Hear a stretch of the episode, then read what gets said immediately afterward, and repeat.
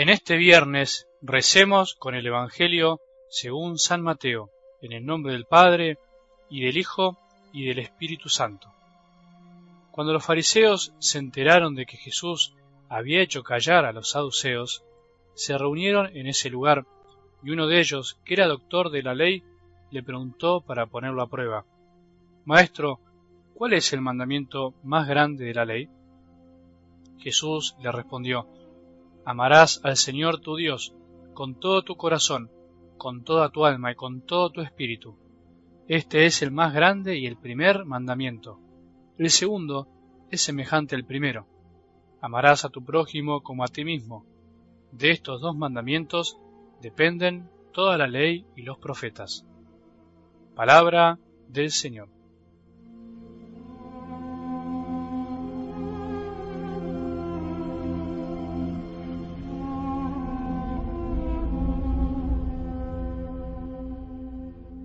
Jesús desea que el fuego de su amor ya esté ardiendo en la tierra, así decía la palabra del domingo. Sin embargo, no puede arder en la tierra si antes no arde en nuestros corazones. Esa es la clave.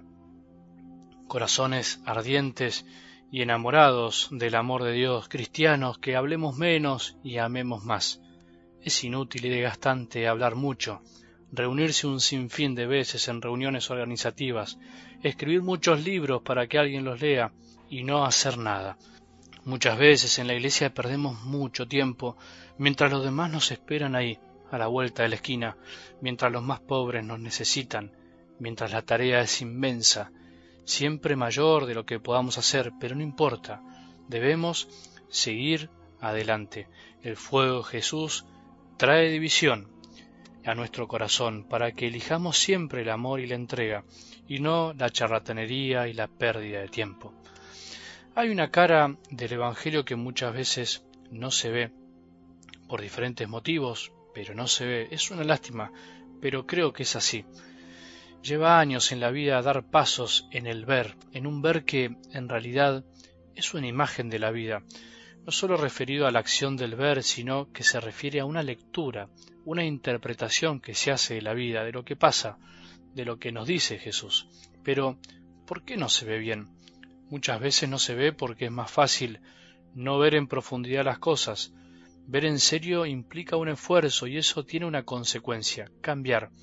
Otras veces no se ve porque no se tiene la capacidad para ver.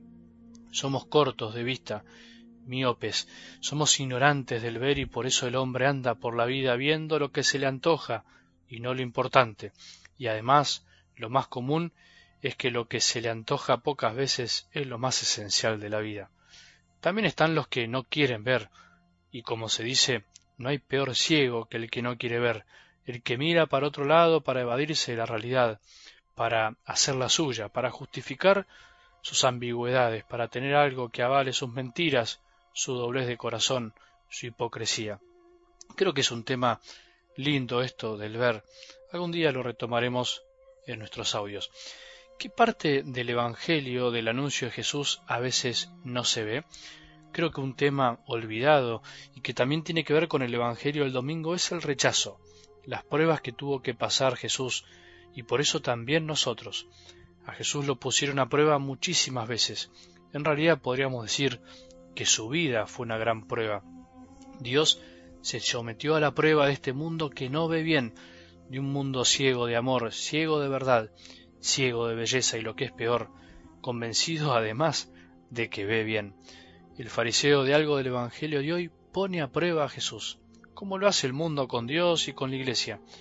Un amigo que hace poco se convenció de lo lindo que es seguir a Jesús, en realidad recibió la gracia de la conversión, me dijo algo así, Amigo, desde que estoy siguiendo a Jesús me estoy dando cuenta quiénes son mis verdaderos amigos. Me estoy quedando con menos amigos.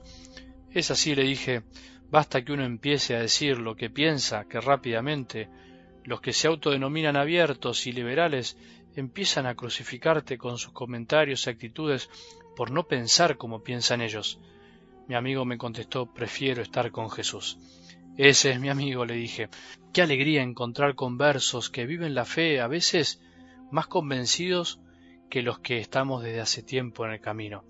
Debemos saber que depende en el ambiente que nos movamos, si realmente nos jugamos por Jesús y la Iglesia, su esposa, vamos a vivir el rechazo, la burla y la indiferencia de los que se jactan de no creer o de creer a su manera, o incluso muchas veces de los miembros de la misma Iglesia, como les pasó a muchos santos que no fueron comprendidos por superiores, sacerdotes, obispos y papas.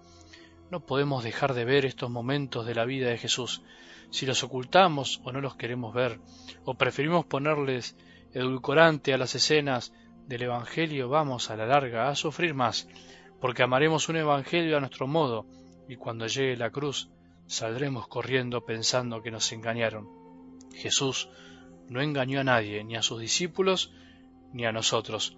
En realidad, los evangelistas no engañaron a nadie, dejaron por escrito todo lo necesario para que conozcamos al verdadero Jesús. Ahora depende de nosotros ver toda la realidad y también alegrarnos porque en definitiva Jesús ganó siempre, ayer, hoy y siempre ganará. Él siempre ganó las discusiones a todos los que le discutieron, no por la fuerza y su lógica en los argumentos, sino por la fuerza del amor, que terminó triunfando en la cruz en la prueba. Jesús no perdió nunca porque aprendió a perder, a contestar y a callar, a vivir y a morir, a frenar o a seguir de largo.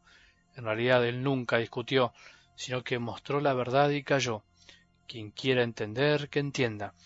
No discutamos con un mundo o una persona que no quiere dialogar, solo mostremos la verdad que reluce por sí misma cuando la vivimos, pero necesita tiempo, mucho tiempo.